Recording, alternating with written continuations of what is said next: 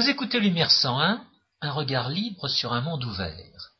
Aujourd'hui, François Guillaume et moi-même, Georges Lannes, vous proposons une émission sur un thème d'actualité, mais d'une actualité lancinante, à savoir l'euro. Très précisément, nous posons, nous posons le problème de savoir si l'euro va continuer ou ne va pas continuer.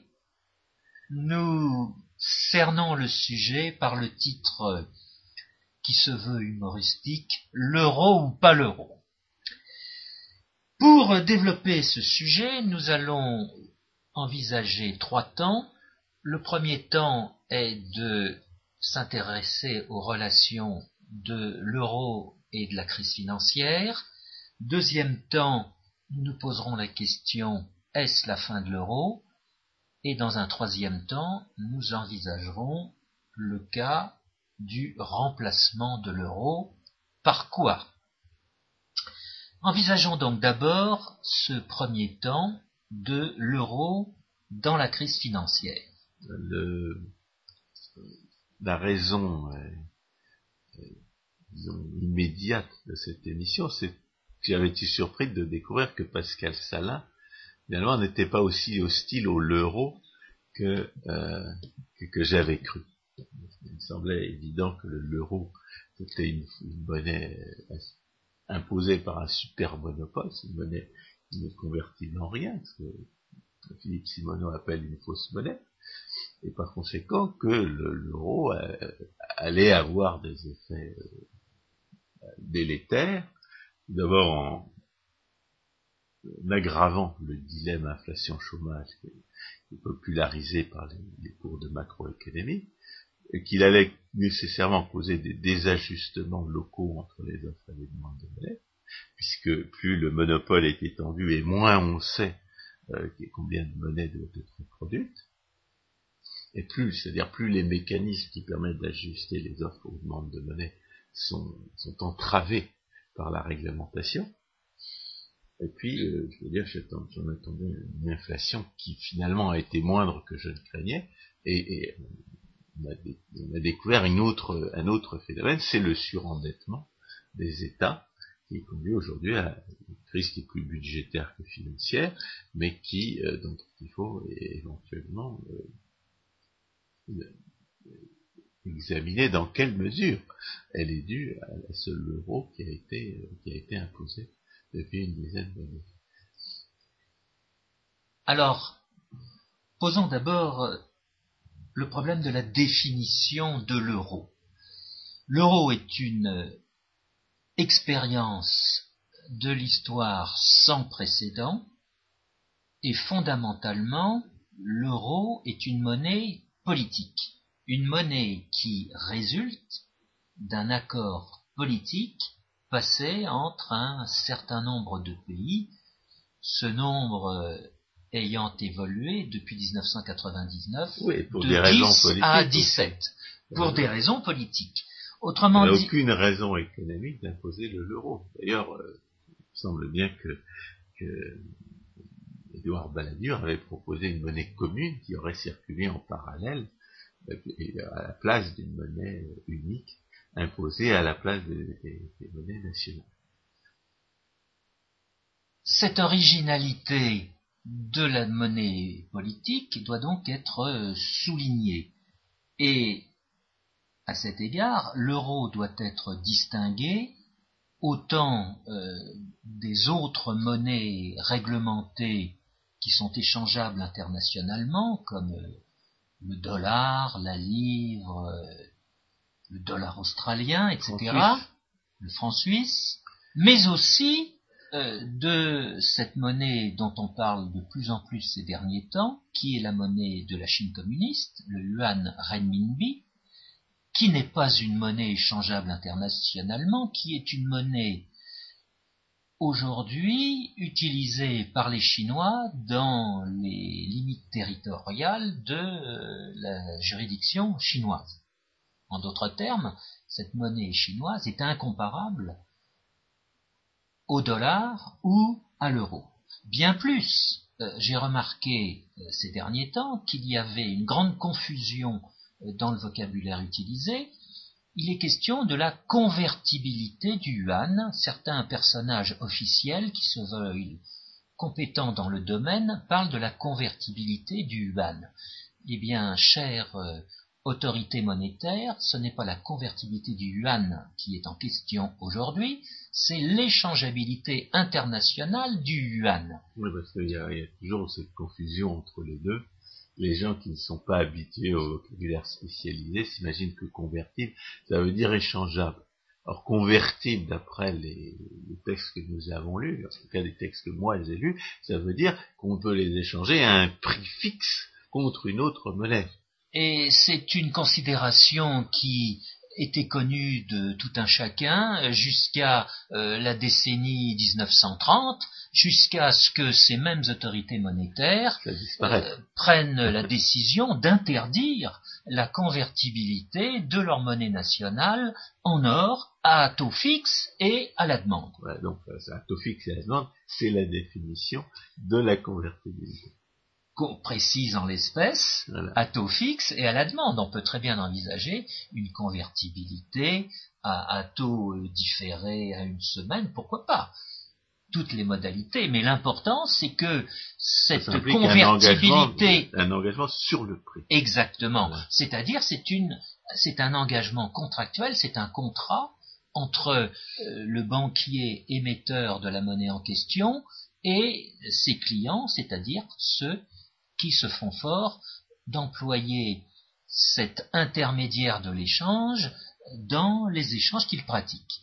Alors moi, je voudrais éventuellement, euh, témoigner de ma perplexité à voir des gens qui finalement se contredisent alors qu'ils n'ont pas des opinions euh, très différentes par ailleurs. Parce que Pascal Salin nous rappelle dans son, une de ses dernières interventions que la dévaluation c'est du vol et que finalement il y a toutes sortes de, périodes où, l'Europe avait une monnaie euh, unique, puisque c'était l'or que les monnaies nationales étaient converties justement en or, et où ça posait, semblait pas poser des problèmes de convertibilité, des problèmes de compétitivité. Or, le, discours que nous tiennent des gens comme Jean-Jacques Rosat, c'est au contraire, ou éventuellement Charles Gaz, si j'ai bien compris, c'est que les, euh, les économies des différents pays euh, progressant à des rythmes différents, essentiellement parce que les hommes de l'État volent moins ici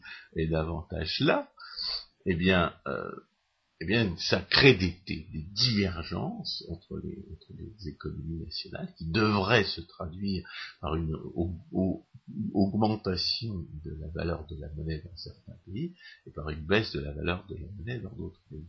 Alors, ce qui m'embête un petit peu dans ces analyses, c'est qu'elles appliquent des, raisonnements macroéconomiques euh, nationaux à une zone qui justement n'est pas nationale, c'est une zone régionale, une zone européenne. Et je me suis demandé, à écouter Jean-Jacques Rodin, mais, si, euh, s'il raconte ça à, ceux de ses collègues qui sont contre, qui sont pour l'euro, collègues que je ne connais pas, puisque je ne connais que de vrais et de bons économistes, eh bien, euh, ils, rappelleront que l'analyse macroéconomique ne s'applique à l'ensemble de la zone euro et que ça n'a pas euh, ça n'est déjà plus de la macroéconomie, il n'existe pas de modèle macroéconomique pour décrire euh, une hausse des prix euh, en Espagne ou en Irlande et une baisse relative des prix euh, dans d'autres pays comme les Pays-Bas. À partir du moment où vous raisonnez en termes de prix relatifs, ce n'est plus de la macroéconomie. Alors, quel est le modèle macroéconomique en cause? Est-ce que c'est le modèle des zones monétaires optimales? J'avais cru comprendre que le modèle des zones monétaires optimales euh, s'appliquait à des unions euh, monétaires euh, impliquant des changes fixes entre des pays, mais pas à la position d'une monnaie unique dans une, seule zone. Et par ailleurs, la notion de zone monétaire optimale appliquée à des monnaies fiduciaires elle n'a pas de sens, parce que ce qui est optimal, c'est pas qu'il y, ait des cartels de monopole euh, d'émetteurs de monnaie fiduciaire, mais que la, banque soit libre. C'est-à-dire que les, banquiers privés puissent émettre la monnaie euh, conformément au principe de la liberté des contrats. Donc la, notion même de zone monétaire optimale est tout à fait contestable parce qu'elle n'est pas optimale et, elle est, contestable appliquée au l'euro parce que le, on n'est pas certain que les conditions institutionnelles pour que le modèle soit applicable soient présentes. Alors, euh, comme je, je suis devenu un économiste autrichien avant d'apprendre le modèle de Mandel sur les zones monétaires optimales. Je voudrais demander à Georges Lannes son opinion à ce sujet. Moi, je suis devenu autrichien après avoir euh, travaillé sur les zones monétaires optimales. Replaçons, replaçons ce, ce débat sur les zones monétaires optimales dans leur contexte. Nous sommes au début de la décennie 1960.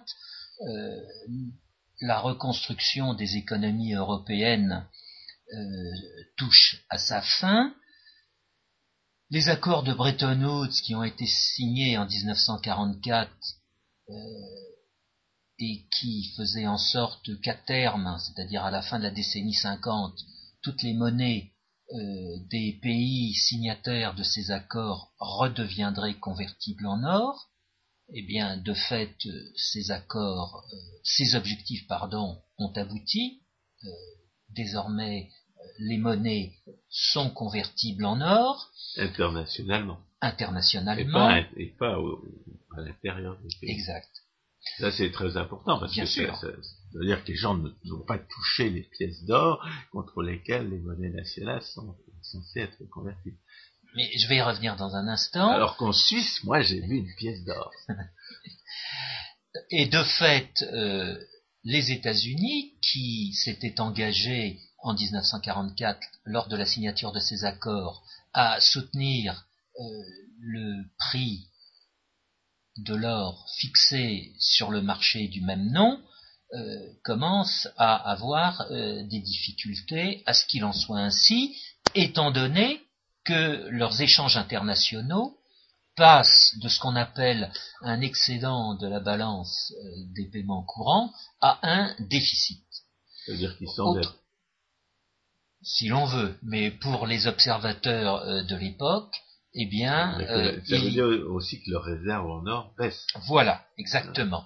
Or, d'un commun accord, il se trouve que les pays en question ne demandent pas la conversion de euh, la monnaie dollar euh, qu'ils accumulent en or au prix établi euh, de 35 dollars l'once. Bref. Le général de Gaulle va commencer à faire une, aspiration de Jacques Ruel. Au milieu de la décennie 60. Mais on est donc cinq ans, cinq ans après l'émergence dans la littérature scientifique économique de la notion de zone monétaire optimum. De fait, ce concept a été introduit par euh, Robert Mundell et un ami euh, du Fonds monétaire international euh, Fleming, dont je suis en train d'oublier le, prénom, peu importe. Ces deux économistes traitent le problème de l'alternative taux de change fixe, taux de change variable. Et, Donc il ne s'agit pas d'une monnaie unique imposée à l'ensemble d'une région, mais d'accords de, de, convertibilité entre des monnaies. Exactement. La grande idée de l'époque étant pour certains qu'il fallait que euh, les États-Unis euh, changent euh, de parité, changent, disons, d'évalue par rapport à l'or, ou si on préfère, qu'il y ait une augmentation du prix de l'or, et pour d'autres économistes, il fallait abandonner les taux de change fixes et passer aux taux de change, à l'époque dit flottants, appelons-les euh, taux de change variables. Et parmi eux, il y avait en particulier Milton Friedman, alors que Jacques Rueff, de son côté, était partisan euh, d'une augmentation du prix de l'or, cela étant justifié par la politique américaine menée à l'époque, qui était une politique inflationniste, c'est-à-dire une politique de surémission euh, de euh, dollars, laquelle politique de surémission était contestée par les autorités américaines qui disaient que non, ce n'était pas de leur faute, c'était au contraire le reste du monde qui avait besoin de dollars et c'est la raison pour laquelle leur balance des paiements était en déficit. Bref, on était dans des querelles sibyllines puisque les hypothèses des raisonnements euh, n'étaient pas trop claires. et justement, Friedman... avait quand même un intérêt politique derrière. C'est certain, mais c'est à cette occasion que euh, Fleming et euh, Mundell vont chercher à poser clairement le problème, le problème des taux de change fixes et le problème des taux de change variables. Bref. la question qui se pose, c'est quels sont les pays qui ont intérêt euh, passer entre eux des accords de, convertibilité réciproque qui institueraient un système de change fixe entre eux. Alors, et, et, dans quelles conditions ils ont intérêt, au contraire, à ce que l'échange varie avec d'autres régions? Alors, les hypothèses sur lesquelles se basent Mandel et Fleming sont des hypothèses non satisfaites en pratique, puisqu'il s'agit euh, de l'équilibre euh, de la balance des paiements, puisqu'il s'agit d'un budget des États équilibré, puisqu'il s'agit d'une liberté euh, d'échange en matière euh, de capitaux.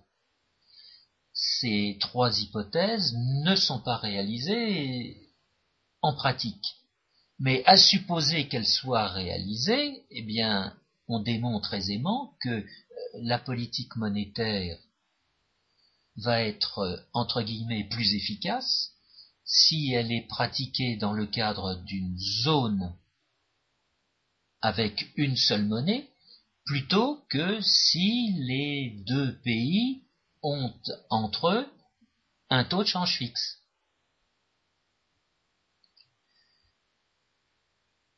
Plutôt qu'il y ait des frictions entre les politiques euh, qui Mais qu'est-ce qu'on appelle une, politique monétaire efficace Ah, alors, cela nous situe justement dans le cadre. La, raison d'être de la politique monétaire, c'est quand même de voler les gens. Alors, justement. Et de les tromper. François Guillaume, vous signaliez que une nous étions... bonne monnaie, c'est une, monnaie qui n'est pas soumise à la politique.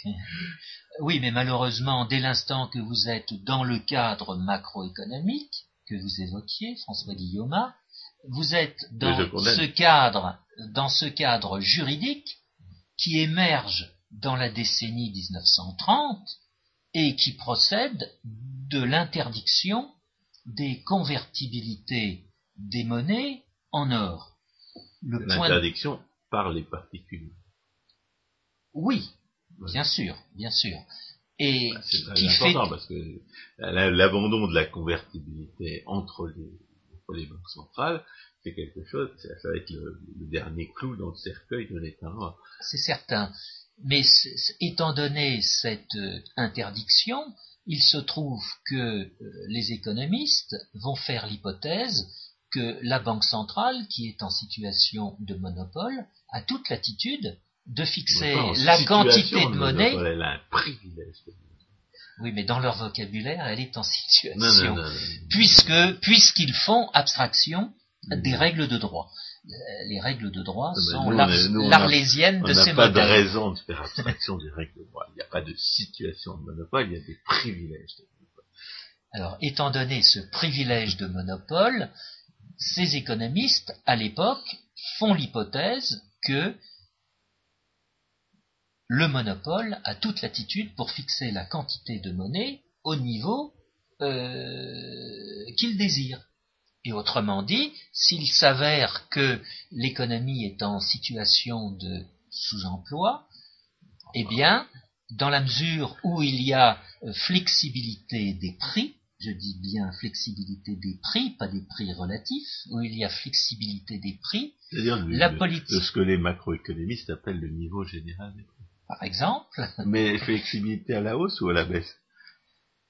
Dans les deux sens. Dans les deux sens. C'est justement le problème. Et c'est de savoir s'ils peuvent baisser. Oui, mais alors c'est là où il faut faire intervenir dans la pratique l'institution de, monnaie fiduciaire euh, nationale ou régionale euh, fait, fait, perdre l'habitude de prix qui baissent. Parce que le monopole est un, naturellement inflationniste, et parce que les gens s'adaptent finalement à, ces, attentes de, prix qui ne cessent de monter. C'est exact. mais il faut rappeler quand même que le, Greenspan et le Bernanke euh, se sont affolés lorsque la hausse des prix aux États-Unis euh, dépassait à peine 1% par an, d'après leurs propres indices des prix. Ils avaient peur de la déflation. Ces peurs sont absolument, sont totalement absurdes. Non seulement parce que ce qu'il faudrait, c'est que les prix baissent légèrement à mesure des progrès de productivité, pour que la politique monétaire, le, qui est un substitut au fait d'avoir une bonne monnaie, soit effectivement euh, la meilleure possible, ou la moins mauvaise possible. Et puis parce que euh, les baisses de prix, dans la mesure où elles sont, où elles sont suffisamment prévues par tout le monde, elles n'ont pas du tout les effets catastrophiques que l'on prête à ce qu'on appelle la déflation. Mais justement, à l'époque où nous nous trouvons, au début de la décennie 60, cette notion euh, d'anticipation euh, qui ne sera pas affectée euh, par les décisions de politique monétaire n'a pas encore fait surface. Elle fera surface au milieu de la décennie 70.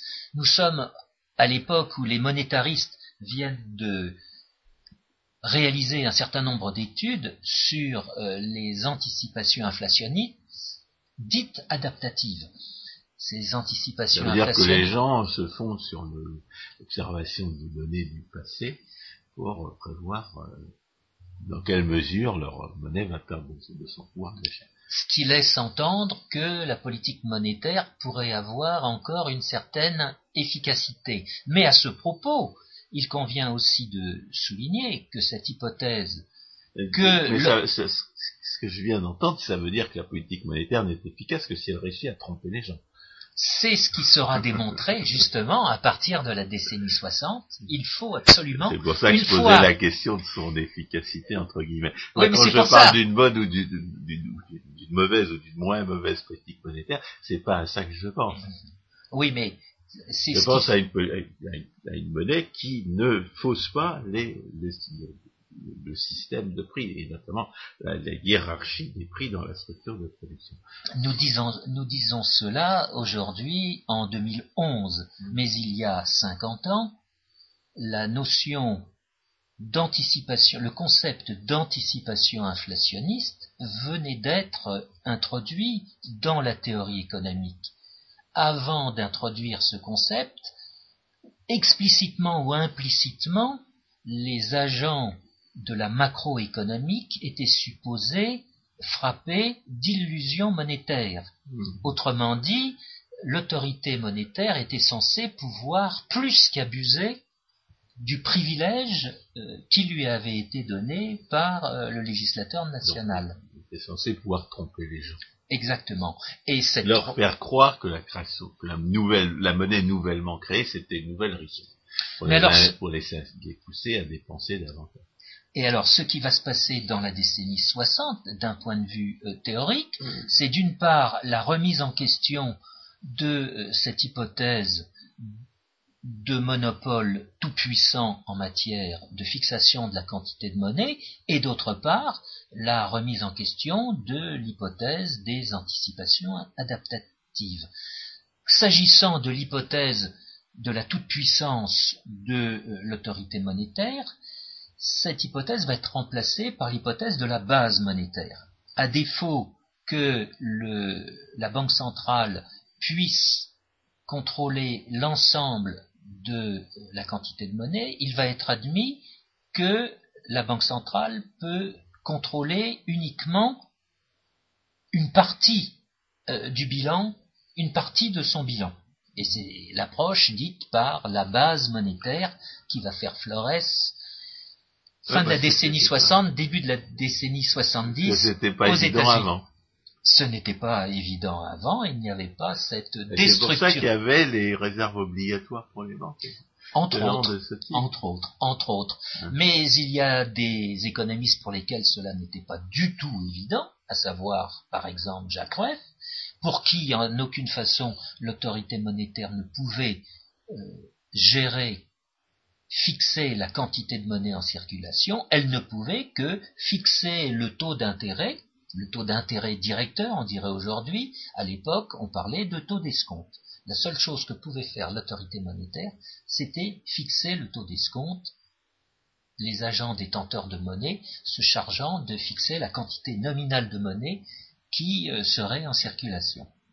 Alors moi, je me pose quand même la question de savoir si Jean-Jacques Rosa a raison de dire que euh, lorsque,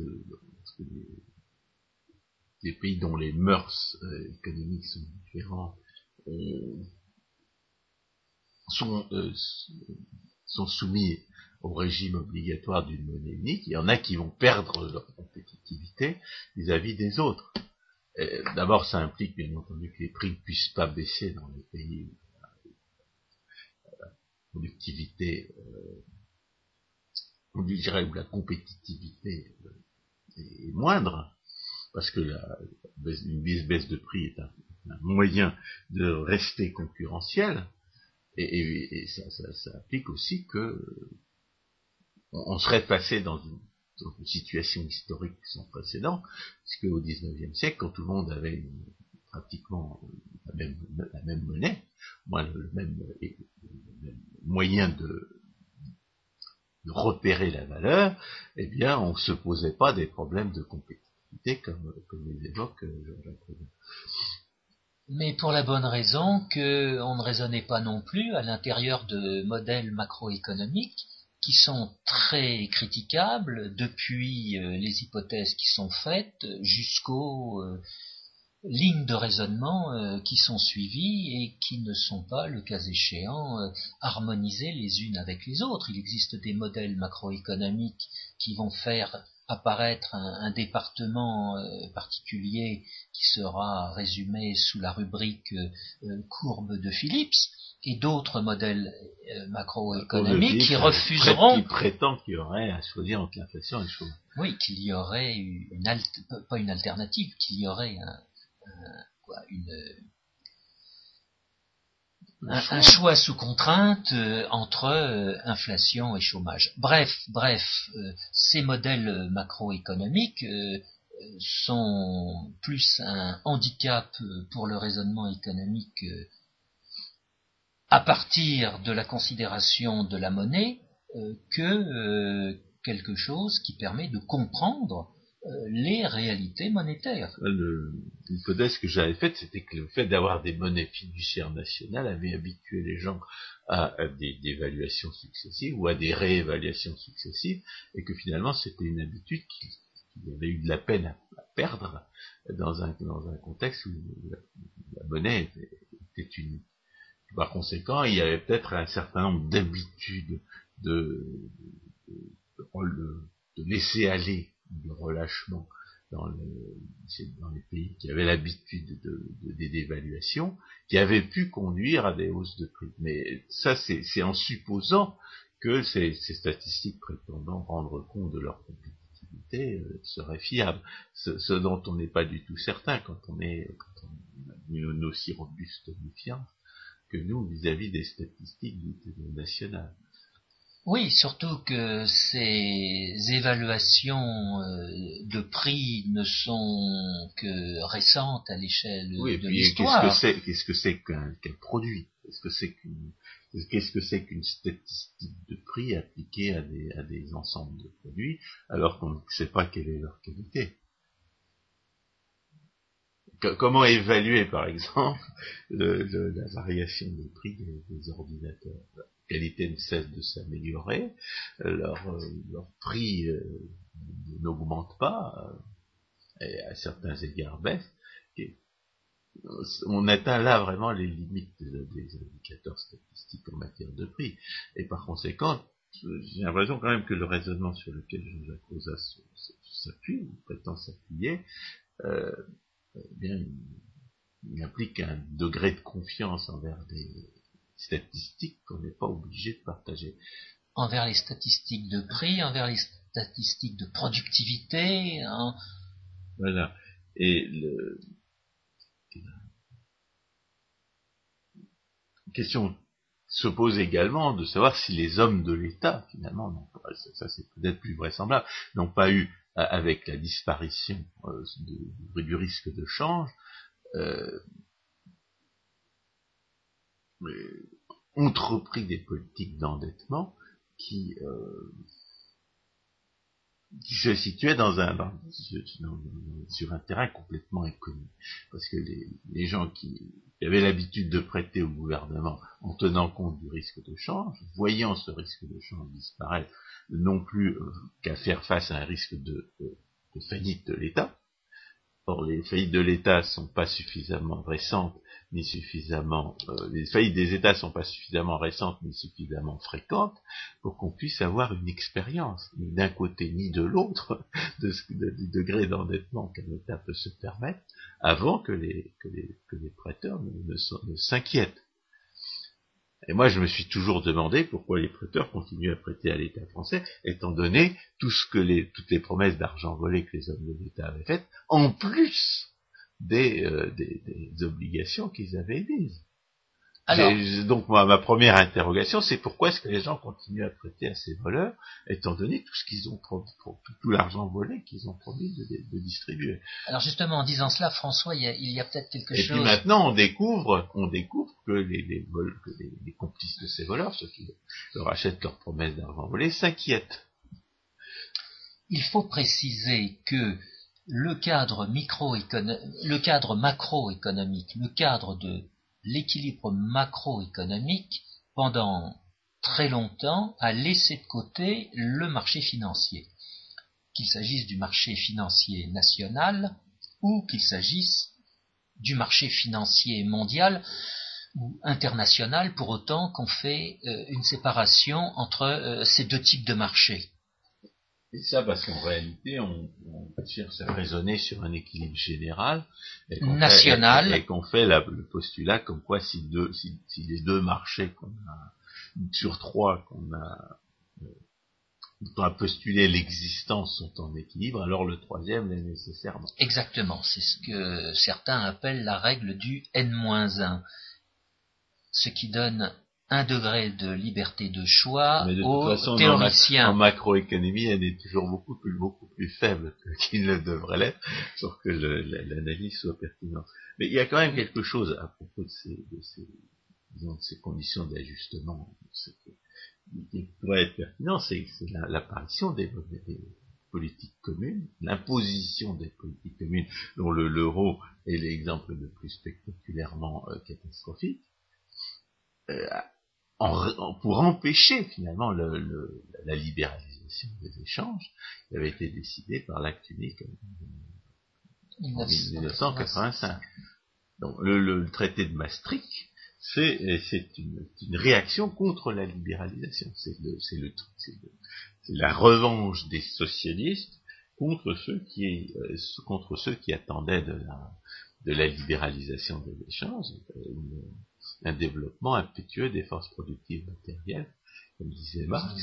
En réalité, les forces productives ne sont pas matérielles, mais de la libéralisation des échanges naît effectivement un développement impétueux de ces forces productives. Oui, et à cet égard, euh, il convient de souligner que donc, est-ce que ce n'est pas justement la multiplication de ces politiques communes et des entraves à la production et aux échanges qui, naissent, qui, a, qui, a, qui, qui, met en échec finalement le fonctionnement de cette politique commune qui est l'euro. Euh, oui, mais euh, je voulais avec avec ses, ses propres tâches. Je voulais insister sur le le fait de la zone monétaire optimum l'hypothèse que les États qui vont constituer cette zone ont des budgets en équilibre. Ça veut dire que leurs politiques budgétaires ne sont pas différentes les unes des autres. Elles ne peuvent pas l'être. En conséquence, transposée dans la réalité, la zone monétaire optimum va se caractériser par des politiques budgétaires qui seront a priori neutre et une politique monétaire qui sera, entre guillemets, efficace. Dans le cadre de l'euro, rien de tout cela euh, n'est je dirais, bah, vérifié en pratique. La politique monétaire ne cherche pas à tromper les, utilisateurs de monnaie. D'une part. Et puis, et puis par ailleurs, les, les hommes de l'État sont déjà engagés dans cette, dans cette politique du, du, refus de résoudre les problèmes euh, et qui passe par l'emprunt. Oui, mais d'une part, la, la, la Banque centrale européenne, par statut, a un objectif qui est la stabilité du niveau des prix. Quant aux États, ils ont chacun une politique budgétaire qui leur est propre et qui cache un endettement euh, acquis qui est différent d'un pays à un autre. Ces considérations sont étrangères. Bah, le, niveau d'endettement, il est ce qu'il est. Mais le, problème, c'est qu'ils vont, ils vont, il y a des pays qui vont continuer à s'endetter. Et qui vont d'autant plus facilement se continuer à s'endetter que justement, les, prêteurs ne craignent plus le risque de change. Et que par conséquent, euh, ils, n'ont plus à craindre à terme un risque de, faillite de l'État, un risque de défaut des, hommes de l'État vis-à-vis de leurs engagements euh, de leur promesse d'argent volé, dont, finalement personne ne sait rien. Non, mais la parce que parce que c'est un risque que, personne ne peut quantifier. On a on a affaire à des gens qui sont habitués à, à faire des calculs pour évaluer les risques, et ce, ce risque-là, s'ils s'en tiennent aux, aux, périodes écoulées euh, dans lesquelles ils peuvent faire des statistiques, ce risque-là n'existe pas. Alors que du alors que le simple raisonnement permet de constater qu'il existe nécessairement. Bah, bien sûr, et c'est pour ça qu'il ne faut pas dire que euh, les endettements des États euh, sont ce qu'ils sont. Dans le cadre de cet accord politique qu'est la monnaie euro, les endettements devaient être fixes, limités par un plafond. Voilà, on devait résoudre ce problème du risque de défaut par la mise en œuvre du prétendu pacte de stabilité qui interdisait les hommes des États à, dépasser 60% de, dans leurs statistiques d'endettement. Dans un premier temps, et dans un second temps, ces taux devaient même diminuer, puisque l'objectif était en 2002 que les budgets des pays de l'euro soient équilibrés, et qu'en conséquence, à partir de là, les endettements euh, diminuent, quel, quel, que soit leur niveau inférieur à 60% du PIB qu'ils étaient. donc, est-ce qu'on ne peut pas dire que l'euro, par, par, son imposition, a créé une fausse, euh, une fausse attente de, gestion raisonnable euh, de la part des hommes des États attente qui peut pas être terriblement crédible dans la mesure où déjà euh, la, statistique des engagements des, différents États ne correspondait à rien, puisque le, les, prétendu niveau d'endettement des hommes de l'État français ne tient pas compte de toutes les promesses d'argent volé qu'ils ont faites euh, aux futurs retraités. Il y a eu à coup sûr cette attente, mais cette attente a été pratiquement euh, immédiatement euh, détruite par euh, la non-atteinte de l'objectif en 2002.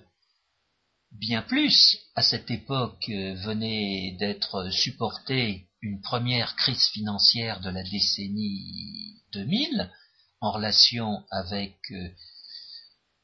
comment dire une certaine saturation en relation avec le progrès technologique. La bulle, la, bulle la bulle éclata et cela la, amena... Bulle, bulle, qui dit bulle veut dire politique monétaire inflationniste préalable. Aux États-Unis en tout cas. Mais aussi, oui, c'est certain, mais aussi des, des espérances euh, de beaucoup d'entrepreneurs euh, trop, trop, comment dire, hasardeuses étant donné les nouvelles technologies. Il y a aussi un, phénomène productif là euh, très très précis, euh, donc il y a pas, des... Ce ne sont, pas les investisseurs qui peuvent attendre des, richesses inépuisables d'une nouvelle technologie comme l'Internet, ce sont les utilisateurs. Bien sûr, ça, bien sûr. Ludwig von Mises l'avait fort bien souligné, ce sont les, salariés et les propriétaires du sol qui finissent par empocher tous les, les bénéfices du progrès. Et cet éclatement s'est traduit par un changement considérable de la politique américaine qui a amené à ce que les taux d'intérêt à court terme connaissent des, des niveaux euh, très très bas, euh, peu conciliables avec euh, une stabilité des prix. Mais ça, je dirais, c'est la, la, la cause de la crise financière. oui, mais, nous sommes dans une situation de crise budgétaire que l'on doit à quoi? Non, mais Au réflexe au réflexe keynésien. Oui, non, mais je, je, soulignais ce point parce que c'est là où tout va pivoter, tout en 2002 pivote. Inversion euh, de la politique monétaire des États-Unis et d'autre part, objectif non atteint par euh, les pays de l'euro en relation avec ce euh, cet équilibre budgétaire qu'il devait avoir. Il aurait pu euh, pas s'endetter à tir larigot en, réaction à la crise financière qu'on a eue à la politique monétaire américaine des années 2000.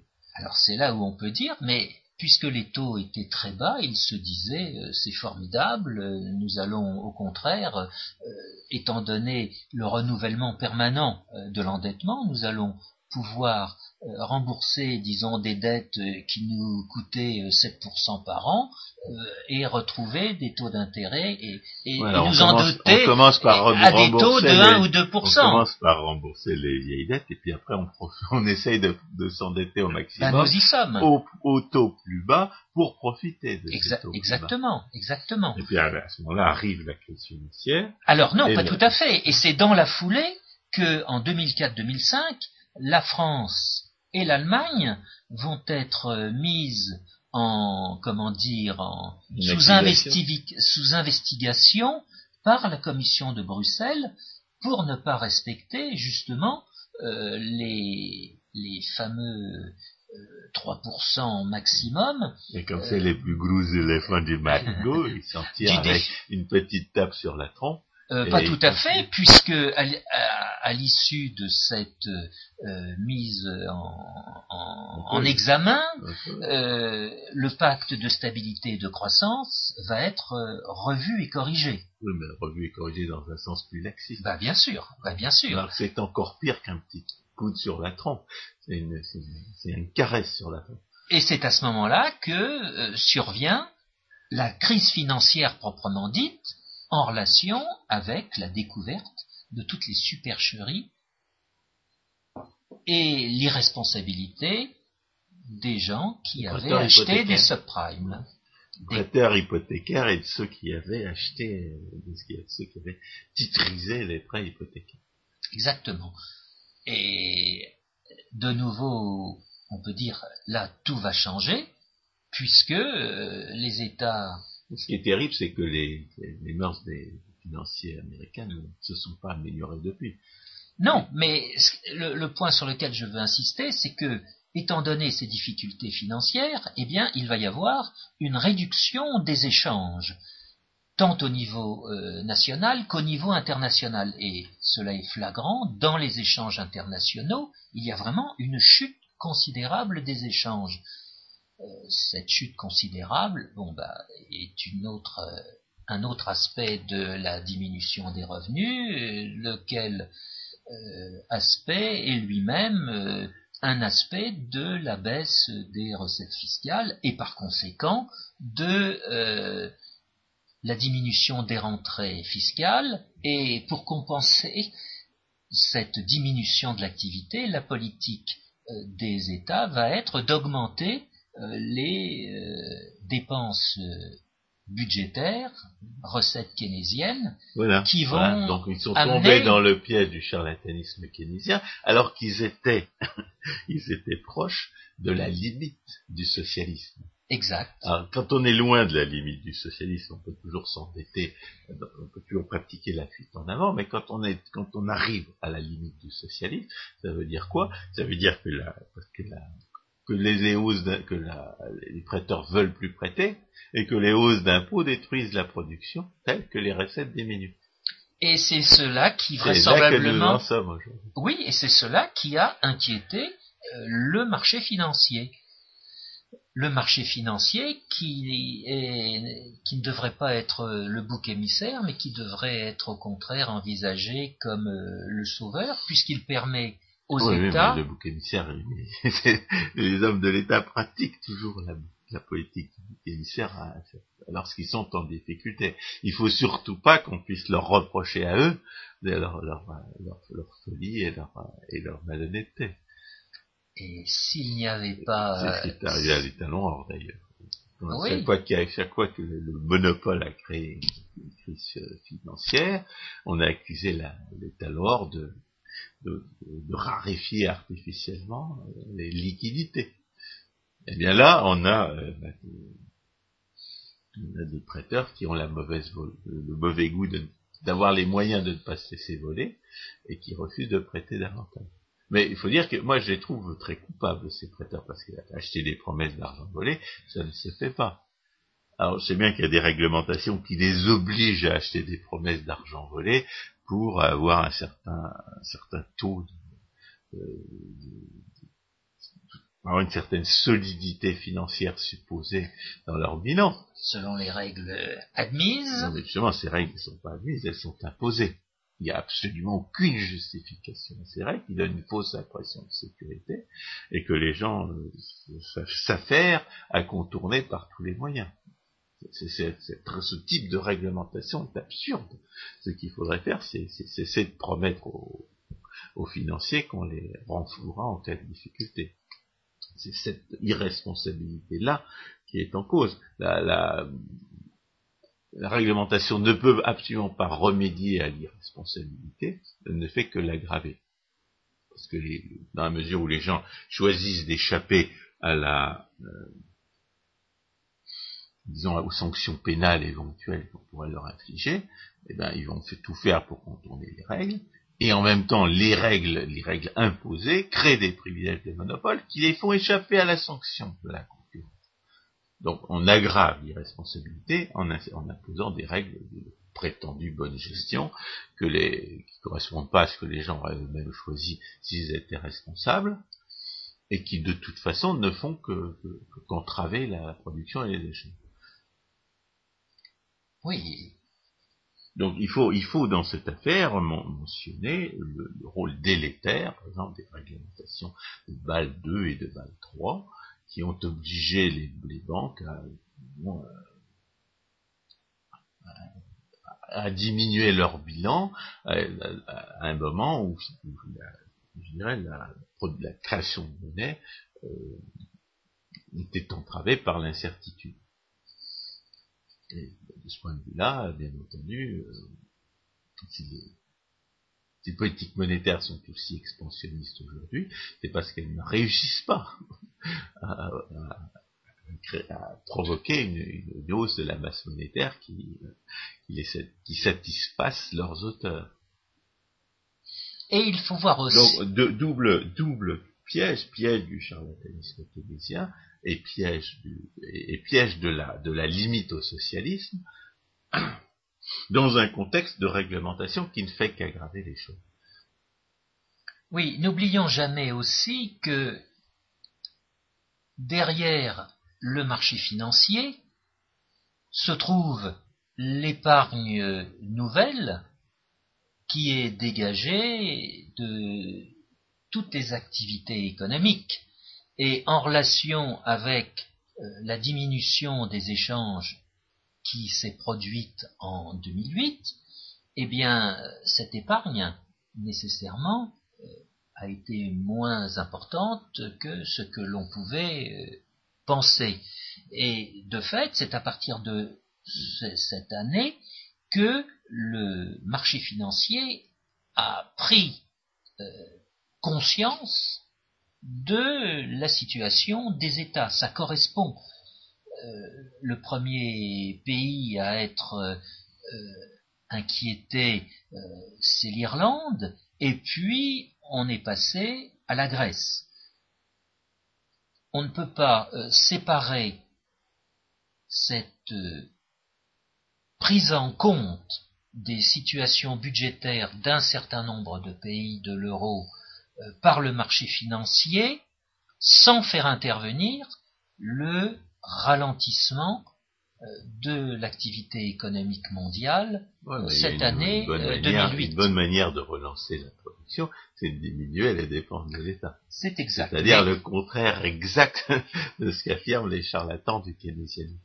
Bien, mais ce n'est pas notre. Ben, je, mais, non, j'avais eu, je, suis tombé tout hier sur un, un, passage qui parlait du prétendu théorème de Havelmo. Hum. Le théorème de Havelmo, c'est le nom d'un. Havelmo, c'est un, économiste norvégien. Ça se prononce en réalité Havelmo. Mais euh, c'était un individu qui prétendait que lorsque les hommes de l'État dépensent un franc supplémentaire, puisque l'euro ne durera pas très longtemps, eh bien la production euh, nationale augmentait d'un franc. Alors que c'est le contraire exact qui, était, qui est vrai en vertu de la loi de Bitur-Camembert. Lorsque les hommes de l'État dépensent un franc supplémentaire, c'est un franc qui est détruit de la production nationale. Alors, qu'est-ce, quel est le corollaire, évidemment, de cette loi de Bitur-Camembert Eh bien, c'est que lorsque les hommes de l'État réduisent les dépenses étatiques, eh bien, ils, augmentent la production d'autant. Et c'est comme ça qu'on relance une économie. On avait parlé la dernière fois. C'est comme ça qu'on relance l'économie, c'est la relance par la baisse des dépenses publiques. Et il y a des, pays qui ont, qui ont obtenu ce résultat, euh, peut-être pas en baissant les dépenses publiques, mais en baissant au moins les impôts de la haine. C'est-à-dire les impôts qui sont là, non pas pour euh, pour euh, augmenter les, dépenses, les recettes des hommes de l'État, mais pour priver de leur argent les gens que la, vermine exploiteuse et esclavagiste trouve trop riches. les impôts de la haine, quand vous les supprimez, ça, conduit les gens qui, en étaient frappés à produire davantage, voire à rapatrier leur épargne qu'ils avaient placée ailleurs pour qu'elle échappe à ces impôts de la haine. Alors venons-en ce que ça veut, ce que ça veut dire, c'est qu'en réalité, ce, piège dont on parle, ben, on peut en sortir. Oui, mais alors, avant cela, euh, disons un mot concernant la fin de l'euro. Est-ce qu'on peut, est qu'on peut en sortir parce que parce que ça l'a appelé un vol, c'est-à-dire par la dévaluation? Et la dévaluation, la dévaluation, ça veut dire qu'il y a des États qui sortent de l'euro on, l'a dit, l'euro est une monnaie politique. En fait, dans cette monnaie politique, ce n'est pas le mot monnaie qui est important, c'est le mot politique. Et le mot politique est, dénature la monnaie en question. C'est une construction, c'est une construction purement arbitraire. les, taux des monnaies nationales qui leur ont permis de donner naissance à euh, cette monnaie étaient eux-mêmes calculés d'une façon arbitraire. Euh, nous sommes en 98, euh, l'Allemagne a connu une période troublée du fait de les choix particuliers, réunification. Les choix particulièrement contestables qu'elle a fait en matière de réunification. Entre autres, oui. Euh, autrement dit, on ne peut pas considérer que les taux de change de l'année 1998 étaient des taux de change de croisière, de régime en, état. Mais ils ne sont jamais. Mais bien sûr. Autrement dit, ces chiffres qui ont été calculés par euh, quelques euh, personnes privilégiées n'ont pas de valeur économique et a priori la construction repose sur du sable et un temps, bah, ce sable peut être parce que la monnaie est artificielle. En fait. Mais oui, parce on que a choisi arbitrairement des taux de change entre les monnaies nationales et l'euro parce qu'on ne pouvait pas choisir de manière autre qu'arbitraire. On appelle accord monétaire international, pardon, on appelle en fait euro un accord monétaire international. Et le propre de ces accords est d'être un jour dénoué et la fin de l'euro, c'est le dénouement de cet euh, accord. Alors il y a des gens qui nous écrivent que si les Grecs sortent de l'euro, eh bien, ils vont se retrouver euh, avec des, dettes euh, écrasantes, dans la mesure où celles-ci auront été libellées dans une monnaie autre que la, monnaie nationale. Nous sommes dans une expérience, on peut envisager énormément de, scénarios. On, est entré en terre inconnue avec l'euro et, et, avec les, et avec les, l'éventualité d'une défaillance des États, ça explique que les marchés financiers sont pas, qui eux sont habitués à, piloter au rétroviseur, ne soient, soient, pas rassurés. Et c'était un point euh, sur lequel Milton Friedman avait beaucoup insisté.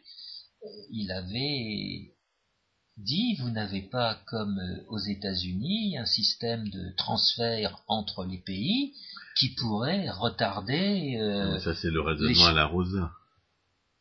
Consiste à s'imaginer qu'on pourrait, en faisant fait payer l'Allemagne pour la Grèce, euh, empêcher les hommes de l'État grec d'avoir trop promis en termes d'argent volé à leur population. C'est certain, mais c'est le raisonnement logique, puisqu'on est dans le marché politique. La seule façon euh, de procéder qu'ont les hommes euh, politiques, c'est de prendre aux uns pour donner aux autres, indépendamment des, lois euh, du marché. Oui, en faisant fi. En faisant fi des lois du marché, du cadre juridique dans, lequel ils se trouvent. Parce qu'ils réussissent même pas à enrichir les uns dépend des autres. Alors, pour l'instant, il crée des organismes, il leur donne un nom, euh, et dans ces organismes, dans ces noms, n'apparaît pas pour l'instant le mot État. Le mot État est de fait implicite à tout ce qu'il crée, mais c'est de fait ce qu'ils espèrent. Et ce que les référendums nationaux ont refusé au milieu de la décennie 2000, ils essaient de le refaire apparaître. Bah, ils l'ont imposé sous la forme du traité de Lisbonne. Pas tout à fait, pas tout à fait. Peut-être que, dirais, il n'y avait pas l'impulsion nécessaire de nous imposer tout ce qu'ils voudraient nous imposer bah, par exemple, au prétexte de ce traité. Oui, mais justement, les transferts, les transferts nécessaires euh, ne sont pas mis en œuvre. Aujourd'hui, il sera question de l'aide parrainé par le Fonds monétaire international, cette facilité européenne de stabilité financière et euh, la Commission de Bruxelles. Oui, mais qu'est-ce qu'il s'agit d'obtenir? Un, délai? Exactement. Exactement. Donc, il faut quand même envisager que certains pays mhm. euh, ou fassent faillite, ou, ou sortent de l'euro, ou les deux à la fois. Et étant donné... dans, le, dans le combat entre les, entre les prédateurs, pour savoir qui, euh, qui va être sacrifié euh, parmi, parmi, les gens à qui les hommes de l'État ont promis de l'argent volé, euh, moi j'ai pas beaucoup de sympathie pour les prêteurs dans la mesure où ils sont plus libres que les autres d'acheter des promesses d'argent volé. Et de retarder l'échéance. Lorsqu'on vole les hommes, lorsqu'on vole le citoyen en échange, soi-disant, d'une promesse garantie euh, d'une pension de retraite, il n'a absolument pas le choix. Il est forcé de payer, et donc les, promesses d'argent volé que les hommes de l'État lui font, c'est, sont des promesses de lui rendre une partie de l'argent qu'on leur a volé. Alors que les gens qui prêtent volontairement aux hommes de l'État, c'est vraiment des crapules. Parce qu'ils savent que c'est de l'argent volé. C'est des promesses d'argent volé qu'ils achètent, et, ils, ils les achètent quand même. Donc c'est des crapus, parce qu'ils ont le choix. Gens qui n'ont pas le choix, ils sont dans une situation, de, dans un dilemme que, que, le socialisme inflige à toutes ses victimes, qui est, de, qui est de renoncer à récupérer une partie de son argent, ou de, en refusant l'argent l'argent volé des hommes de l'État, ou alors au contraire de devenir dépendant de, ce système. C'est une situation moralement euh, insoluble. Mais les prêteurs, eux, ne sont pas dans une situation morale ils, ils auraient pu ne pas prêter, ils auraient pu refuser de prêter. Ils auraient pu dire, moi je n'achète pas de des promesses d'argent volé aux autres. Ils ont quand même acheté. il y a une réglementation qui les force à acheter en, partie, mais ça c'est quand ils sont, quand ils gèrent des entreprises, des entreprises euh, financières. Les particuliers, eux, ils peuvent, ils peuvent ne pas acheter des obligations d'État. Ils peuvent acheter des obligations honnêtes d'entreprises honnêtes. Il y a moyen pour les prêteurs de d'acheter moral, comme, disent les, de, de, faire une, de faire des investissements éthiques, comme disent les, les soi-disant verts. C'est-à-dire de ne pas acheter des promesses d'argent volé par les hommes de l'État. Donc, euh, dans, cette, dans ce combat entre, entre voleurs pour, un butin qui sert de nuise, euh, c'est pas très bien pour qui prendre parti, mais il y en a qui sont plus dégoûtants que d'autres. Oui, mais... Mais c'est en même temps ceux qui ont le plus de moyens de se faire entendre. Parce que justement, comme ils sont libres de refuser leur argent, c'est eux que les hommes de l'État vont être obligés d'essayer de séduire. C'est pas juste, mais c'est impliqué par le socialisme. Encore une fois, le fait que les, prêteurs puissent euh, imposer leur volonté aux hommes de l'État, c'est dans la nature même du socialisme, comme le fait que les, gens vraiment très riches peuvent échapper à l'impôt. C'est dans la nature du socialisme. Qu'un seul moyen de faire disparaître l'injustice du fait que les très riches paient moins d'impôts que les, gens plus pauvres, c'est de, réduire l'impôt des gens plus pauvres. j'ai entendu une espèce de fou à la radio samedi, attendant qu'il fallait absolument voler les riches, parce que les riches c'était scandaleux qui gagnent tellement d'argent. Ben, on ne sait pas quelle est la part des rémunérations brutes qui ne sont versées qu'en compensation du pillage euh, étatique euh, euh, par l'impôt. Et par ailleurs, pour, pour être un chef d'entreprise dans, un pays comme la France, un pays aussi socialiste que la France, il faut être un surhomme. Donc il faut avoir des surrémunérations. Moi j'avais un ami comme ça qui, travaillait à Londres, qui s'est installé à, Paris. On lui a versé d'un seul coup une somme qui, était destinée à compenser la différence de pillage entre ce qu'il subissait à Londres et ce qu'il allait subir à Paris. Il a pu s'acheter un appartement avec ça mais parce que il était, il faisait partie de ces, de ces gens qui euh, peuvent échapper à l'impôt en, changeant de pays. Et c'était un transfert privé, dans le cadre d'une entreprise privée. Euh, donc, euh, évidemment, c'était un calcul que ces employeurs faisaient. Ils pensaient qu'ils avaient quand même intérêt à l'envoyer à Paris en dépit du pillage esclavagiste qu'il allait subir. Et qu'on pensait le pillage esclavagiste pour que pour qu'ils acceptent de venir à Paris, tout simplement. Donc, parmi les dirigeants d'entreprise, parmi les, parmi les prêteurs, il y a des gens qui peuvent mettre les hommes de l'État en concurrence et qui, par conséquent, leur font un pied de nez lorsque les hommes de l'État euh, deviennent, deviennent trop malhonnêtes et, trop voleurs. Et trop esclavagistes. Alors, est-ce que le, est-ce que l'euro va se casser la figure? Alors justement, moi qui ne suis pas au jour le jour ces péripéties, qui suis les péripéties de la politique américaine de la place, je, ne saurais avoir une intuition fondée sur ce qui va se passer. On peut donner deux réponses à la question. Une réponse purement économique, pour autant qu'on admet que la monnaie politique et l'euro est aussi monnaie, tant que les anticipations inflationnistes ne sont pas élevées, rien d'économique ne peut aller à l'encontre de cette monnaie politique. Trichet est très fier que sur ces, disons, dix dernières années, le niveau moyen d'augmentation des prix dans la zone euro était de l'ordre de 2% par an, après un peu plus de 10 ans, 2% par an, ça nous situe à une augmentation de 25%. Autrement dit, dans cette période, grosso modo, euh, la monnaie européenne, la monnaie européenne a perdu un quart de son pouvoir d'achat. Est-ce qu'on peut voir une grande réussite dans euh, cette diminution? C'est difficile à dire. Voilà pour l'aspect économique. Je lisais récemment un texte de, de Selgin, il rappelait que la grande inflation du XVIe siècle, due à l'arrivée de, de l'or et de l'argent volés aux Amériques, eh bien, finalement, ça ne représentait que 1,1% par an. Mhm. C'est-à-dire, c'est-à-dire beaucoup moins que ce qu'on considère comme une bonne politique monétaire quand on est un trichet.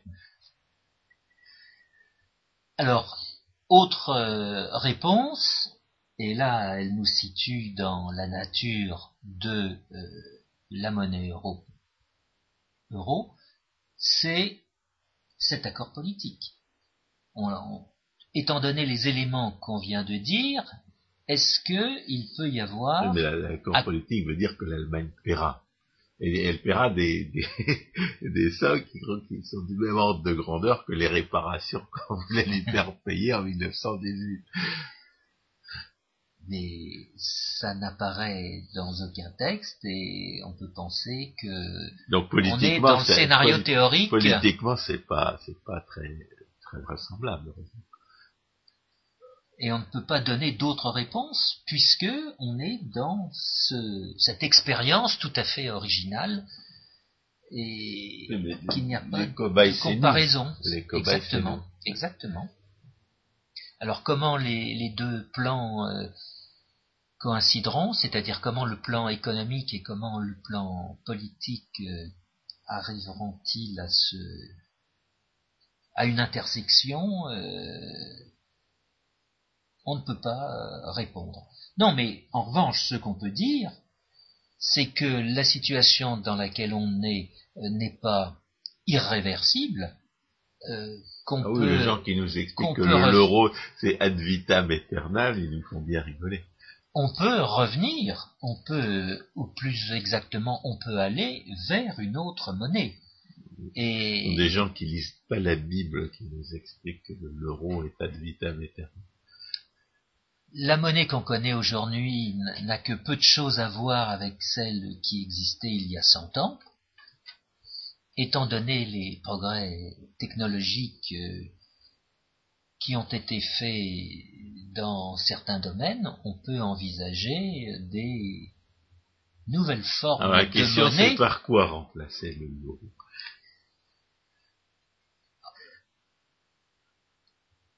Avant de dire par quoi, dans quel cadre nous plaçons-nous? Est-ce que nous voulons rester dans le cadre du monopole euh, privilégié ou est-ce que nous voulons en sortir?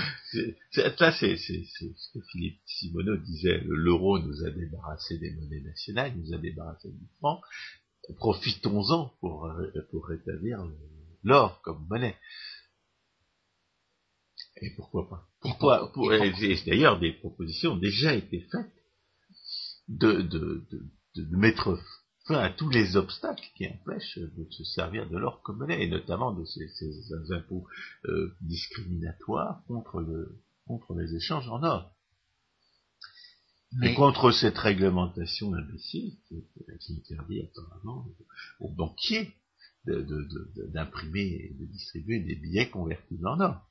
C'est pour ça, envisageons une bonne fois pour toutes la concurrence entre les monnaies, c'est-à-dire la concurrence entre cet intermédiaire des échanges qui permet d'économiser des coûts d'échange et à quoi on a donné le nom par le passé de monnaie.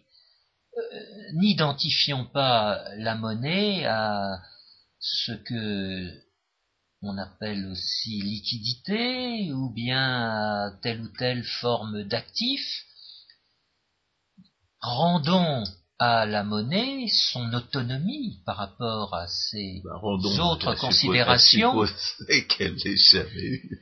Disons, les, ingérences étatiques dans la production de monnaie ont été variables dans la, Exactement. et on peut imaginer que, que ces ingérences ne soient pas toujours à la hausse. Là, avec l'euro, on a vraiment un paroxysme de l'interventionnisme étatique. Et si on laissait les, gens échanger les monnaies qu'ils veulent, d'abord ce serait dans l'esprit de l'acte unique, et puis en plus ça permettrait de non seulement de discipliner, mais d'informer ceux qui font la, ceux, qui, qui, commandent l'euro. Parce que lorsqu'on a une mode, lorsque lorsqu'on a des monnaies en concurrence, les prix respectifs de ces monnaies donnent des indications précieuses à ceux qui, à ceux qui produisent les monnaies en question.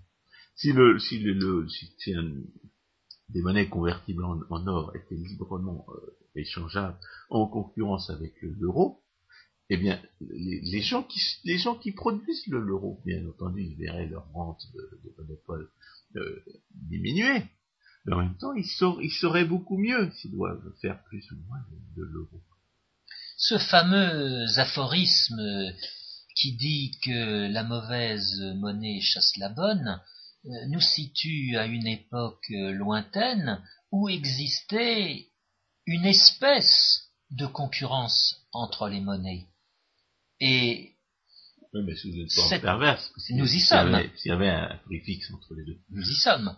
Mais pour autant, euh, les gens réagissaient à l'existence de plusieurs monnaies. Ce n'est pas simplifié. une monnaie or qui circulerait parallèlement au l'euro, elle n'aurait pas un prix fixe en l'euro. Ce n'est pas question de, rendre l'euro convertible en or. Bien au contraire, il s'agit de le mettre en concurrence avec l'or pour que finalement il, se, euh, il soit discipliné par cette concurrence. Cette concurrence, non seulement le discipline, mais l'informe, parce que la concurrence a ces deux fonctions. Je disais l'autre jour que toutes, les, interventions de l'État ont exactement les mêmes effets. Elles détruisent la production, elles détruisent la, régulation sociale et elles, échouent à atteindre leurs objectifs. Il y a quand même une différence entre, deux types d'interventions étatiques. Il y a celles qui détruisent l'information nécessaire pour savoir ce qu'elle savoir ce qu'elle devrait faire ou pas, et celles qui, ne, la détruisent pas. Plutôt, il y a des interventions qui détruisent les institutions nécessaires pour que les gens ne fassent pas n'importe quoi, et celles qui ne les détruisent pas, qui se bornent à entraver leur fonctionnement. Et c'est justement en matière monétaire que l'intervention de l'État, par le monopole, dès le monopole, dès le monopole d'émission des billets, détruit l'information nécessaire à la, à la production d'une bonne monnaie dans la mesure où elle, fait obstacle au fonctionnement du système de retour qui permet d'ajuster automatiquement l'offre à la demande de monnaie. L'autre, type d'intervention qui, détruit les, institutions nécessaires à la, production d'une information minimum euh, pour faire, pour savoir ce qu'on, ce qu'on fait euh, au lieu de faire n'importe quoi, c'est, la planification centrale soviétique. La différence, c'est que la planification centrale soviétique euh, ben, tout le monde a fini par comprendre qu'elle était complètement aveugle, alors que la, politique monétaire, tout le monde ne comprend pas encore qu'elle est, est, nécessairement aveugle. Mais la concurrence entre les monnaies, c'est aussi la capacité ouverte à qui le veut de proposer une monnaie. Autrement dit, ce n'est pas euh, nous inscrire dans un... type particulier de substitut monétaire. Quand, Philippe Simoneau propose talons or, faisons-lui le, le, compliment de penser qu'il résonne en, termes de stratégie politique, parce que en, réalité, il n'y a pas que l'or qui pourrait servir de monnaie concurrente au l'euro. N'importe quoi pourrait servir de monnaie concurrente au l'euro si on parle de, l'or, c'est parce que les gens se rappellent que l'or était une monnaie, que c'était une bonne monnaie, et qu'on les a volés en, supprimant le, rôle de l'or comme monnaie. Et, mais cette question... C'est pour des raisons politiques qu'ils proposent de, mettre fin aux obstacles à la circulation des monnaies en or. Je suis pas sûr que, soit nécessaire pour rendre cette, cette réforme-là acceptable, d'exiger que, que, la monnaie soit convertible à 100%. C'est-à-dire que les, émetteurs de monnaie convertis dans l'or gardent 100% de réserve chez eux. Je pense que c'est une entrave, ce serait une entrave majeure à la circulation de telle monnaie, et, comme il n'y a aucune justification économique à cela, et que c'est une, clause qui, rencontrerait peu d'écho euh, dans l'arène politique, je pense que cette clause-là n'est pas nécessaire. Alors François, ce, point est très important. Tout à l'heure, on a évoqué la confusion qu'il y avait entre euh, l'échangeabilité internationale d'une monnaie et la convertibilité à la demande et à taux fixe. Le point que vous évoquez à l'instant concerne la couverture comptable des formes de monnaie que nous connaissons. oui, oui, non, mais justement, le point, contre la exactement. Donc le point que je veux souligner, c'est que de ce point de vue de la couverture comptable, il faut que ce soit contractuel. Et la concurrence entre les monnaies suppose la monnaie est contractuelle et le taux de couverture l'est également. Exactement. Et dans un système de banque libre, le taux de couverture qui est contractuel finit par être aux alentours de 2 ou 3% et certainement pas 100%. Et ce point que nous évoquons à l'instant, euh, c'est un point que Jacques Rueff avait eu l'occasion euh, d'évoquer devant euh, une commission du Sénat américain en 1973 ou 1974, au lendemain de l'abandon définitif de la convertibilité extérieure du dollar en or, il avait dit on me caricature comme l'homme de l'étalon or, mais je considère que ce serait plus facile de revenir à l'étalon or, euh, mais vous pouvez envisager toute autre forme d'étalon euh, euh, que vous pensez. la seule que chose, production échappe aux hommes de l'État. Exactement. Autrement dit que la concurrence soit dans tous les domaines et ne soit pas limitée à un domaine particulier. François Guillaume, euh, merci bien. Chers auditeurs, à une prochaine fois.